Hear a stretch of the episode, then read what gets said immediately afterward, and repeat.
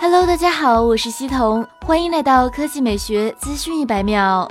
外媒《华尔街日报》消息，苹果一些前高管认为，苹果想要改变在中国萎靡不振的现状，或许应该考虑为中国市场提供一款全新设计的 iPhone。其实一直以来，苹果对中国市场也算是照顾有加。比如说，迎合国人对某些颜色的喜爱，在 iPhone 5S 上推出了全新的金色手机，还有今年国内卖的 iPhone 10R 以及 iPhone 10s Max 均支持双卡双待，这些都可以说是针对国内市场做出的针对性策略。但是现在一些苹果前高管认为，这些做的还不够。从苹果最新的财报就可以发现，国内市场收入的占比还在继续下降，营收下降百分之二十七。除了在新 iPhone 的价格上不够平易近人之外，对于国内市场的喜好，苹果还没有真正摸清楚。比如国人需求的双卡双待，也是在2018年才得以实现，效果还不算特别理想。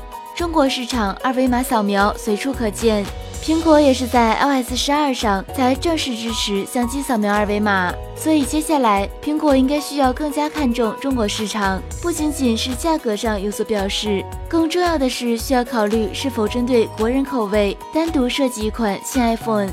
以上就是本期科技美学资讯一百秒的全部内容，我们明天再见。